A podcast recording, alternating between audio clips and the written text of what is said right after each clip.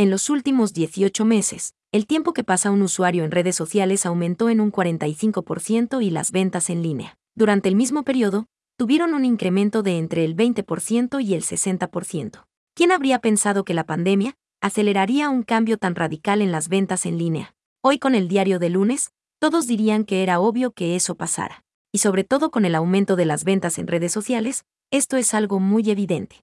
Las redes sociales son una forma muy accesible y eficaz para mostrar tus productos, haciendo que los usuarios se interesen por comprarlos. Sin embargo, no se trata de venderles todo el tiempo, sino de que les ofrezcas contenido de valor para que aprecien los beneficios de tu producto o servicio. Lo primero que debes hacer es tener presencia en la mayor cantidad de redes sociales posibles. Instagram está creciendo mucho en los últimos meses para tiendas y ventas de productos o servicios. Te la recomiendo. También debes tener tu cuenta en Facebook, WhatsApp, YouTube, Twitter, Pinterest y LinkedIn.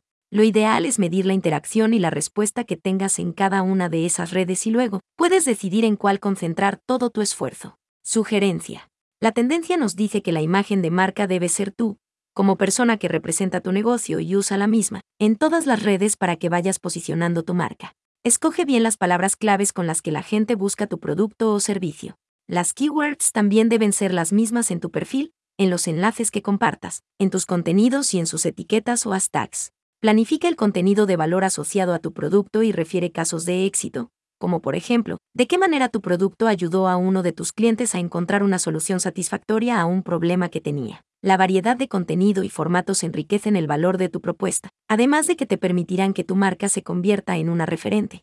Crea un enlace emocional con tus seguidores, mide la interacción con tus publicaciones e interactúa con ellos. Responde a sus comentarios y aprovecha para invitarlos a que etiqueten a sus amigos y conocidos. Recuerda la premisa máxima de las ventas. Todos queremos comprar, pero a nadie le gusta que le vendan. Así es que aprovecha este valioso recurso de interacción en redes sociales para atraer a tus clientes sin vender discriminadamente. Esto fue, qué buen podcast. Te espero en el próximo capítulo y deseo que el éxito te acompañe.